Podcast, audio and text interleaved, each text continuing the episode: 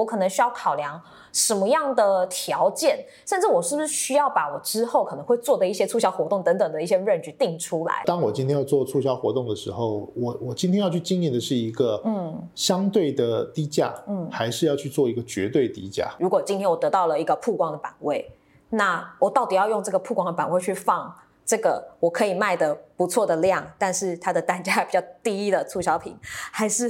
我要放那个我质感比较好，然后但是我不确定我能卖多少量的一个正价品。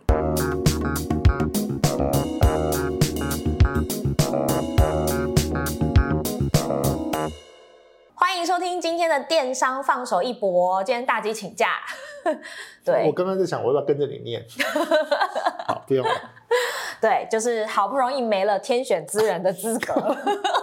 拖到现在第一次确诊。不过他现在人就是还蛮健康的，意识很清晰，大家不用担心。这样好，我自己觉得电商真的是一个瞬息万变的产业。就是从消费者来看，我们其实也经历了蛮多变化，然后也适应了很多种在电商上面的消费通路跟模式。然后呃，在经营电商或者是要这样踏入电商的这一些就是品牌啊，或者是老板们来讲，当然也要学习一些新的知识。所以我自己觉得，是不是有一句话叫做呃“以不变应万变”，嗯嗯、是不是在电商的这个产业比较行不通呢？不会啊，就就看你怎么解释哦，对不对？那个我们讲嘛，零售唯一不变的就是它一直变嘛，所以以不变应万变是。这个道理，对，因为有万变，所以你还是得得跟着去调整。好，我们今天现场来到的是呃，首义电商顾问股份有限公司的总经理熊哥。Hello，大家好。熊哥今天早上还去上课，对，我已经讲了很久的话，加上昨天也讲了很多的话。对，就是呃，其实每次上课的时候都会收到大家很多的回应跟回响。那平常我们每个礼拜在开周会或者月会的时候，也会遇到一些可能呃在电商营运相关的问题。不过，其实回到熊哥讲过的，零售的本质就是商品。那商品它到底？呃，当我决定要卖一个商品，我要怎么样去定它的价格？我可能需要考量什么样的条件，甚至我是不是需要把我之后可能会做的一些促销活动等等的一些 range 定出来？我觉得光是产品的定价，它就是一个很深的学问。我自己认为啦。嗯嗯，呃，其实应该讲，在现在的零售市场或者是电商，我们很难看到一个全新、完全创新的商品。哦，大部分都是已经有类似的东西，对，或者是它是呃延伸出来，或者是更优化迭代的一些新的商品。是，所以当我们想要去操作任何新的商品的时候，其实都有很多可以参考的数字。嗯，好，你可以去看你的竞品，你可以去看同质性的商品，甚至去看这个商品在台湾市场或者是在海外市场，它通常的定价结构是什么？嗯，然后呃，在销量的状况是什么？所以你大概可以抓出一个 range。OK，这个东西在台湾大概在什么样的价位上是比较合适的？因为现在好像有很多电商网站，它是可以查到说，哦，我大概 每个月销量啊，然后对，甚至有一些比价网，嗯、对。所以其实价格相对，因为资讯的传递的很快，所以价格其实非常透明。好，所以不用不用太。太纠结在这个东西它的价格到底有多少机密，其实没有，嗯，所有东西其实都是被摊出来的，甚至，呃，可能你看每一每一年新的 iPhone 出来，甚至就有人把它所有的零组件全部拆出来，OK，这只手机可能它价格只有它定价的几分之几，嗯，好，但那个东西它是一个从成本结构、制造结构去看的，那可是当我们要去定义一个新的商品进到一个新的市场的价格的时候，它其实还是可以去参考一些过去的。的一些数字，嗯，或者一些数据，来帮助你去定义，哎，这个东西在台湾市场接下来，如果我们想要运作，那它大概用什么样的价格结构来操作是比较合适？对，这个还是要去思考。我有我有需要，就是像刚刚熊哥讲的说，哎，我可能要考量的是这个东西本身的成本，不管是研发啦，或者是可能刚刚你提到的零组件，大概会有几几个不同的样貌，因为我们常讲零售品牌，其实。呃，举例来讲，品牌你可以是叫做通路品牌，你也可以叫做商品的品牌。嗯，好像以我们在经营的熊老板来讲，熊老板本身自己是一个通路品牌。在这个通路下面，我们合作了很多很多不同的品牌、嗯、商品的品牌。嗯，哦，所以当我们在在定义我们自己的角色的时候，你可能是通路商，你可能是代理商，甚至你可能是自有品牌。嗯，那你所拿到的成本结构其实都不一样。那刚刚提到的，如果你要考量到所谓的制造成本，嗯、或者它的零组件啊、组装啊、供呃供应链生产线啊，这个部分其实比较是在从品牌跟工厂生产这一端，嗯，会去评估的成本，嗯、跟它应该要去抓的未来这个商品在市场上它的定价是多少，嗯，然后它可以有多少空间保留给代理商、留给经销商，所以让整个整个供应链大家都是开心的。哦，这个其实会是从呃本身品牌主他们要去思考的。嗯，但如果你今天是代理商或者经销商，其实你你根本不用去评估这件事，因为你的成本只有来自于品牌告诉你，哎，我给你的进货价是多少。对，但可是也有一些费用啊，也有一些费用，它也是不是需要考量进去？例如说，可能我公司本身营运的一些费用。呃，我觉得那个是属于你的营运的成本，嗯，它跟我本身商品带来的销售利润。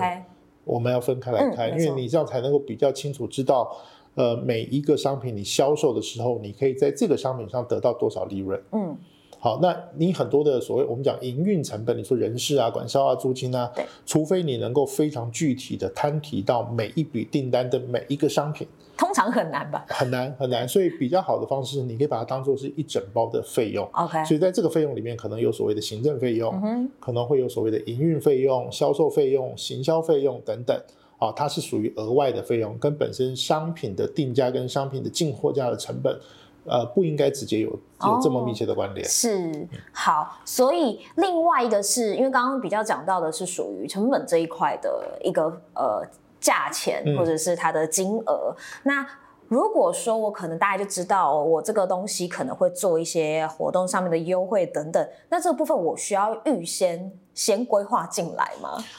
嗯，很多很多比较炒短线，或者是也许它是一个 产品产品生命周期比较短的产品，嗯嗯、它可能会想比较多。就说它的定价，或者是我可以做到几折的活动价，然后我可以在什么样的通路做什么样比较下杀的价格等等。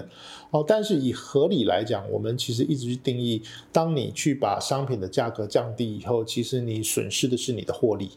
你损失的不光只是营业额。好，所以这个这一块应该是运用上，它可能是偶一为之，而不是变成是一个常态。嗯、那如果是常态的话，那你你干脆就把你的定价定在一个活动价就好了。嗯、对，那你随时都好像有一些话题性，或者是有一个比较有竞争力的价格去跟你的竞品去做竞争。嗯、但因为从消费者的立场，有时候会看到说，哎，我看到好像是一个牌价，但我实际上买到的售价可能是跟牌价有点差距的。那从消费者的感受上来讲，就觉得，哎，我好像买到了。就是划算，然后其实这是这是一个相对比较出来的数字啦，嗯、所以我们之前也曾经分享，就是，呃，当我今天要做促销活动的时候，我我今天要去经营的是一个嗯相对的低价，嗯，还是要去做一个绝对低价？嗯，当我做到绝对低价的时候，其实那你必须要去思考的是，我的量体是不是真的可以放大到两倍、三倍、五倍？好，或者如果你只是你已经做到一个绝对低价，但是你的业绩只成长了百分之二十，甚至没有成长，嗯，其实很有可能在经过这样的操作以后，你会发现你多做了很多事，但是你的获利反而变差了，嗯，好，所以呃，我觉得从一个商品的定价结构来讲，还是去看它在市场上呃可以有竞争力的价位。但这个价位并不是一个绝对要超越其他品牌的一个超低价，Okay. 因为你这样操作下来，其实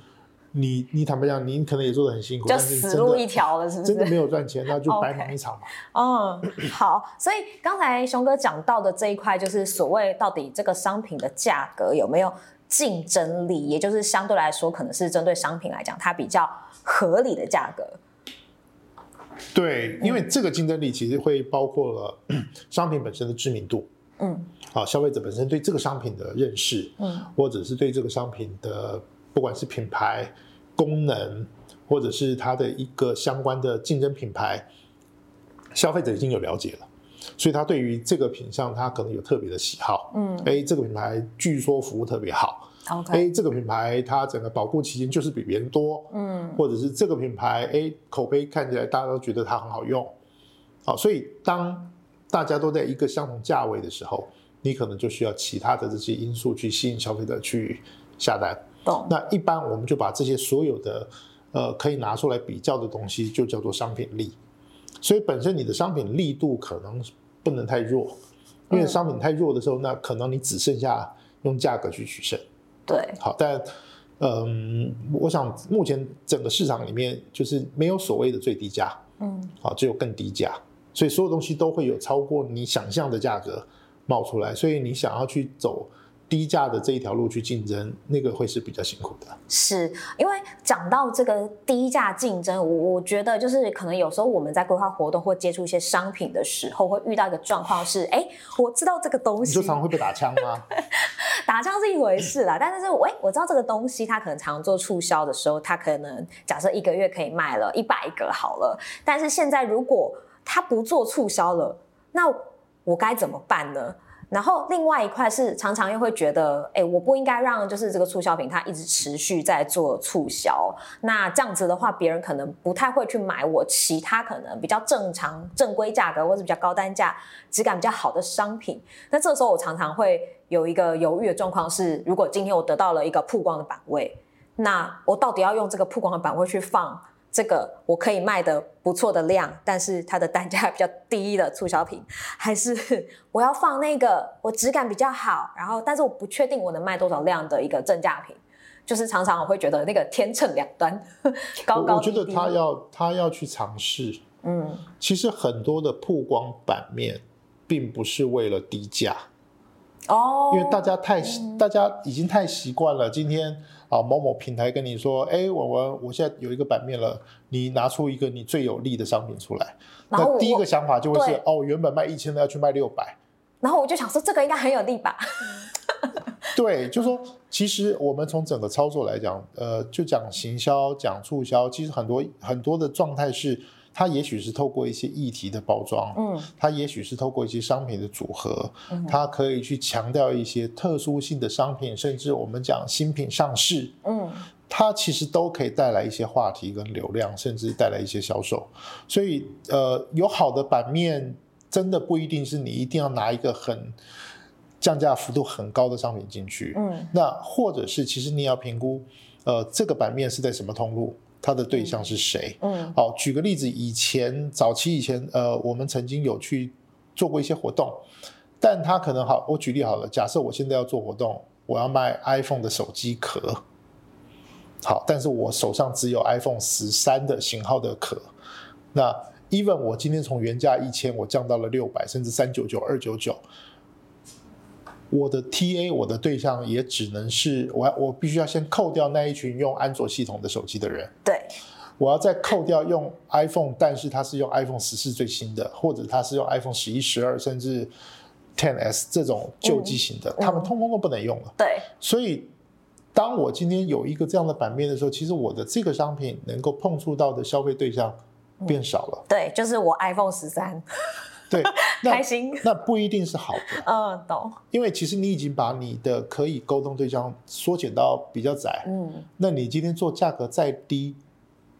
你带来的销量不一定是大的。嗯、懂。哦，所以其实还是要看你所经营的商品的品类跟这个通路的属性。嗯。那再去评估，哎，今天这样的一个好的曝光版面，我应该是去好，我可以，我也许我一个新的商品，我可以独家让这个通路先卖。哦，我说，哎，我让你独卖，首卖两个礼拜，嗯，那这个东西是询问度比较高的，嗯，maybe 我不需要去做降价，是，因为我已经给了你一个好的利基点，嗯，别人都没有，只有你有，嗯，只要你曝光愿意帮我做，我们就会有销量，所以它不见得是你一定要去做价格很低，嗯，那通常其实呃呃要去思考，我们一直常讲，零售你要去思考到你的目的，你的目的就是赚钱，就是有营业额，对，好，所以。在这个过程里面，我们会遇到很多状况，是好可能因为呃某一些原因，某一个商品我的库存量太高，我需要去清仓，我需要去消化库存，嗯、去把我的现金流可以换回一些现金回来，嗯，那甚至把我的仓储空间可以空出来。那这个时候的操作，其实它就变得是另外一个清仓的议题，它跟你有没有赚钱其实没有这么直接关系，因为不是我的目的。对，但这里面你就会就就有些老板就会想的是，呃，我虽然要清仓清仓，但是我还是要赚钱。我还是不能赔，太贪心。那那有可能最后就是你忙了半天，嗯、你本来希望卖掉两万个的，结果只卖了两百个。嗯，那你还是等于面对你有一万九千八个库存还在那里，最后还是得走那条清仓的路，这样。对，所以这个这个议题就是说，呃，任何的版面、任何的曝光，其实都还是要回到我们的目的是什么。嗯，如果我的目的是希望把这个品牌可以得到更多的曝光。那也许我可以，就像我们你提了，我可能有一个低单价的东西去先去让呃消费市场大家可以先认识去体验，嗯，那或者是我把我比较呃强的品项，也许是新品，也许是什么样的一些有特殊意义的商品，我去做一些议题的包装，嗯、也许是独家上市、新品上市等等等等，或者搭配某一些时节点，啊，例如好母亲节或者是周年庆、双十一等等。我有一些甚至品牌品牌性啊，我品牌要过生日，哦、所以因为我品牌过生日，所以我把这个品相，我的最强的品相做了一个适度的活动包装。嗯，那其实它不一定都是价格。是，嗯，所以刚才其实提到的是说，因为通常我们都呃，例如说平台这里拿到了一个版面，我通常都觉得说，哎，我们要好好的的把握它嘛。那呃，除了刚才提熊哥提到的这一块，就是整个思考的方式跟走向以外。我们有时候会常遇到那样的状况。其实你要想到，就是平台的这些 PMMD，它其实也遇到的叫做比较。对。只是大家太容易，第一个比较的就是价格。哎，在那个平台卖八百九，我这里一定要卖八百五，甚至要卖七百九。嗯嗯。这是一个比较。是。对。但这个比较除了价格以外，其实可以有更多不同的可以比的东西。哎，别人没有，我有。嗯。这也是一种比较啊。那别人没有，我有的时候。那就不一定只有价格了，嗯，也许在你这个通路，只有你有赠品，只有你有特殊的颜色，是大家讨论最高的。嗯、它其实是很多方式可以去沟通操作的啦。嗯、那当然，就说这些平台的 P N M D，因为他们已经嗜血久了，对，所以他脑子里面就是只有那个 dollar sign，就是我永远看到就是价格，价格，没错。因为我们其实，在跟他们交涉过程当中，常常会遇到一个状况是，他会认为。你的这个商品可能要有一个他印象或他既定的价格，如果太高的话，他可能会觉得说：“哎，我觉得这价格应该卖不动哦。”但卖不动是也是他自己主观的认定。对对，所以呃，就是因为他因为这些议题很多都是很主观的。呃，感官的一个一个表现，嗯，所以其实为什么我们在做零售的过程里面，我们这么要去不断的去看数据？那当他说，哎，我觉得这个应该卖不动的时候，你可不可以给他一个数据，说，哎，我之前卖多少钱，我就是可以卖得动？嗯嗯，那当然可能不能这么硬朗，你要让他有信心嘛，对不对？对，那甚至其实其实对于呃平台来讲，他们要的是什么？他要的也是营业额，嗯。当我的客单价可以维持的更漂亮的时候，它的营业结果其实会是更好的。哦，所以就说怎么样有一个比较合理的定价结构，是或者比较合理的活动的参与，嗯、其实这个应该都是从品牌端、从平台应该要都可以去思考的啦。嗯，所以呃，像我自己觉得，就是呃，有时候在规划活动的时候，会落入一个就是。东西好像就是一定要打折，然后越来越便宜，然后可能利润越来越低。其实因为因为所有的消消费零售，其实价格就是一个最直接的反应。嗯，对。当当你你你可能有一些经验是哈，你走在商场里面，你看到一个东西是你之前就想要买的，然后你突然看到他现在在做活动，在那个时候你会很容易就下手。对。对，理智就断线。对，那其实就是价格带来的影响。哦、确实，你说价格降低有没有帮助？它一定有帮助，但问题是它要降到多少可以让你取得一个平衡？不是让你去降到啊、哦，我都已经没有利润了，然后消费者还在嫌我贵。嗯、那也许你的商品价格上定义就有问题，或者是你的商品。你进货的成本比别人相对高，好，你根本就没有竞争力了。是，那其实问题在你的产品，并不在消费者的期待了。懂，嗯，好难哦，真的，有时候好像是我得满足消费者，但有时候可能又要不停的去检视到底是我的哪个地方需要去做一些调整，嗯，然后取得两边的平衡。然后因为我自己觉得，关于价格这个东西，就是一个很直接，然后也很现实的比较。那有时候我们会遇到说，哎，这个东西好像自己也许可能固定有在使用，那只是突然间，哎，它好像逼不得已得涨价了，就会有很多消费者说，哎，涨价了，那不然我。我就我我放弃好了，我不买，或者买它频率减少了。但我相信有一些呃品牌或者是业主，他们可能会遇到一个是，哎，我真的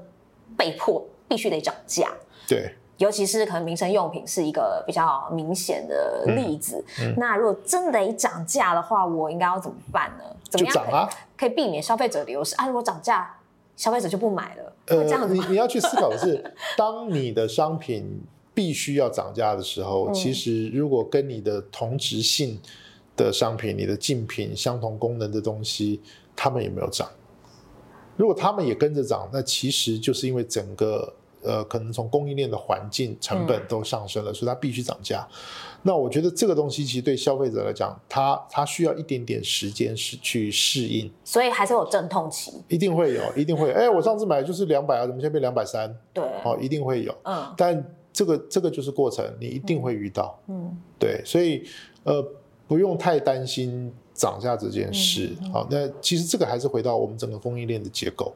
那但我们可能也要去看，就是当你的商品，当你的供应商告诉你这个要涨价了，可是你看到其他的竞品、其他品牌，哎，他们价格还是维持的很漂亮啊。那也许就是你的供应链出现了问题，嗯，好，也许你的供货商他那一端哦出了一些问题，我换供货商这样子吗？呃，maybe 不是不行啊。如果如果你今天是一个所谓的经销商，那我当然可以去谈其他的品牌，甚至很多品牌，为什么品牌它需要换工厂？嗯，好，也许是 quality 的问题，也许是成本的问题。嗯，他可能我现在跟这个 A 工厂合作，哦，每一个单价是两块美金，诶，但是我谈到了另外一个工厂，它可以用一点八块美金，然后做一模一样的东西。嗯，那也许我下一批订单就转过去了。嗯，好，因为它就是让你的价格有更大的可以操作的空间嘛。嗯，对啊，所以当其他人都涨价的时候，你跟着涨，或者是你也被涨了，我觉得。这个状态其实是相对比较合理，嗯，对。那只是只有你涨，别人都没涨的时候，那可能你就被你的供应商当当冤大头嘛。对，所以他在你身上可以得到更多的利润啊。嗯，我觉得还蛮有趣，是消费者在看零售的商品的时候是这样子，但是当就是呃，刚刚熊哥提到，例如说代理商啦，或者是经销商啊，嗯、他们在跟上面的就是中盘或大盘在考量，其实也是同一件事情，一样的，因为。嗯它它其实就是零售嘛，嗯、我从工厂端卖到品牌，品牌带给代理商，代理商给消费者，其实它就是一环一环一环下来。嗯、那只是说，我们如果从账面上看到最大的利润会是在经销商面对到消费者，嗯，但也相对的，因为经销通路商它都是一个一个在卖。嗯，啊，我们代理商、品牌商是一批一批，对，一个量一个量在销售，可能是那种几百个货柜在拉的这样。对，那当然他们有另外不同的成本，好，这些品牌商、这些呃比较大型的代理商，还得去负担整个品牌在这个市场，包括客服、包括行销、包括各自各式各样的推广。其实这个也是在。呃，他们零售结构里面，刚刚我们提到嘛，它就是属于费用的部分。嗯，所以当然，呃，所有的每一个环节，它都要去思考的是，我透过这个商品销售出去以后的利润，是不是足以负担我额外的这些费用、营运的费用？那如果这样扣除完以后有有剩余的，那就是我的利润。嗯，好，所以其实所有的每一个环节也都在看这件事情啊。嗯，所以。呃，不管是在商品的定价策略啦，或者是活动一个销售的曝光，我们应该要怎么样来安排啊？我觉得重点都还是想要赚钱啦。当然，当然，当然。所以其实呃，应该去思考的是，呃，经销商也好，呃，创业者、电商的这些 owner 老板也好，你想要经过透过卖贩卖这个商品去获得利润，嗯、你当然得对这个商品做功课。好，包括这样的一个商品在市场上它的竞争力，嗯，它的竞争对手，它的价位带，甚至它的价格空间，那它接下来的趋势，呃，市场的需求等等，其实都是呃老板们应该去做功课的地方。当你这些功课做完了，其实你对它的价格结构你就会更清晰了，你就不会是啊别人降价我就跟着跑。嗯，啊，别人涨价，哎，那那我不要涨，我就有更大的 power 去去吸引消费者，嗯，好，但是你整个整个呃整个供应链的生态、价格结构、市场，你有没有弄清楚？我觉得这件事情很重要。嗯、我举个例子，我们我们很早期，我很早期在二零零，应该是零一零二年吧，嗯，那时候我曾经呃。哎啊，零三年的时候，我们曾经有一个小店，其实我们也是苹果授权经销商。嗯，但那时候因为我们规模很小，所以我们那时候是拿不到什么好货的。嗯，就是苹果新上市的东西，肯定没有，肯定我拿不到。嗯，好，那个时候呢，其实我印象很深，就是 Mac Mini 刚出来。哦，然后那个呃，从 iPod。开始听音乐的那个 iPod，对不对？OK，iPod 刚出来的时 候，嗯、那个时候其实我们就让我们呃，那时候我记得有一款叫限量的 YouTube 版，嗯、是黑色的，很很漂亮的一款 iPod。然后呢，我们就是一个小经销商，所以当客户要的时候，我们是拿不到货的。我们找代理商，我们是订不到货的。嗯嗯、那隔了一段时间，有一次我突然接到业务的电话，说：“哎，杨生，我跟你说，那个上次你们订不到的那批货，我们现在有一批库存，你要不要赶快拉走？嗯、我赶快帮你保留。”嗯，我就傻傻的，哦，好好好，赶快拉。就第二个礼拜，新品上市。立刻变成你的库存。对，因为因为我们不够理解 它整个的商品的迭代的状况，我们没有掌握到市场的资讯，所以就变得我们以为对我是利多，嗯其实我根本就是被人家塞货的。对，好，所以这里面就是也要告诉我们，就是当我们在经营任何一个零售的系统品类的时候，呃，真的要去了解到这个商品，甚至。更细的去理解它可能的生命周期，因为有些东西就是一年四季都能卖，对，有些东西它就是只有某一些特定的季节，那或者是品牌这些供应商，它可能呃每一季每一年都会有一些迭代，嗯，那这个其实都是我们在评估，在是不是要去操作这个品牌、操作这个商品去合作。需要去考量到的很多议题，所以虽然说今天是跟大家讲价格这件事情，就最后发现完全不是在讲价格。是啊，是啊，是啊，它还是价格啊，因为价格才是最敏感的。不过其实除了价格之外，也跟大家分享了很多价格以外的商品本身啦，还有背后的这一些，像是呃供应链啦，或是整个就是市场上面的一个状态。所以虽然是价格，但是我自己觉得。呃，要了解的其实比价格以外的东西还要多更多。呃，应该这样讲，当你要能够很清晰的理解价格的时候，你需要做的功课很多。然后还有一块是我自己觉得，有时候呃，我们这些经销商是一样，就是难免会脑冲嘛，觉得哎，好像有一批很便宜的货，你要不要？让我想到一个经典台词：这里有一批很便宜的牛肉，你要不要？哦、是是，对，就是有时候会跟消费者有一个一样，有一个就是突然理智断线、脑冲的状态。其实其实我觉得这这个可以呼应一下。那以前我们刚开始开店的时候啊，嗯、就是自己做自己小门市的时候，然后我们就觉得哎，某某商场好像。很厉害，嗯，所以我们都会主动去问，哎，你们有没有可能有合适的空间可以让我们来操作？包括成品书店，嗯，这种大型的商场跟通路。呃，早期我们自己去递名片、去自我介绍，其实是从来没有人理我们的，嗯，对。然后慢慢到中期的时候，我们发现，哎，开始有人找我们了，哦。但其实你去想到的是，这些大型的商场为什么要找你？如果如果你如果你本身还没有这么强大的时候，哦，其实是因为他找了前面好几轮，大家都不要，然后嗯，那个应该可以来试试看，反正我收租金的哦。好，我们就这样子傻傻的就去了几个商场，然后就铩羽而归。殊不知是一个很深的坑，这样是 是。其实举个例子啊，我常跟跟很多朋友分享啊，我们我们现在有五家店，嗯，好，熊老板现在有五家实体门市，北中南。我们从从第一家到现在，我们开过超过了三十家店。全盛时期有这么多？不是不是同一个时间有三十家店，而是我们从头到尾开过了三十家店。嗯，所以换句话说，我们倒了二十五家。但是。应该是说，现在五家的成功经验是从这边去无存菁来的。是，是，所以其实、嗯、呃，老板们在在想什么价格结构啊、市场啊，嗯，你你就是得缴学费，嗯，你必须要投入时间，当然不一定要花钱，是但你一定要投入时间跟你的精精力，嗯，去理解这个市场跟你想要做的商品，呃，机会在哪里，优点在哪里。危险在哪里，挑战在哪里，你都要先去思考。好，当然你也可以，嗯，没关系，我做中学，那你就要评估，我从比较小的规模开始尝试。是。哦，不要就像你讲的，哎，听到了那边有一批便宜的牛肉，冲过去一买，哇，这个牛肉有打针的，GG，对，你就你就结束了嘛。没没错，就是那个人家什么出道即 对。倒闭。对，你一出道就是巅峰了，然后就没了，立刻往下，那完蛋了。对，对，嗯，所以其实今天聊到很多，我觉得但相关的功课要交给各位品牌啦，或者是业主老板们去讨论，或者是去思考，甚至呢可以去咨询一些专业的意见。尽量太硬了、哦。其实我觉得这个议题还蛮有趣的耶，因为有一些，例如说像供应链呐，或者是呃产品周期这些东西，是我完全没有思考过的。嗯，嗯对嗯，所以我自己觉得应该跟我电商小白人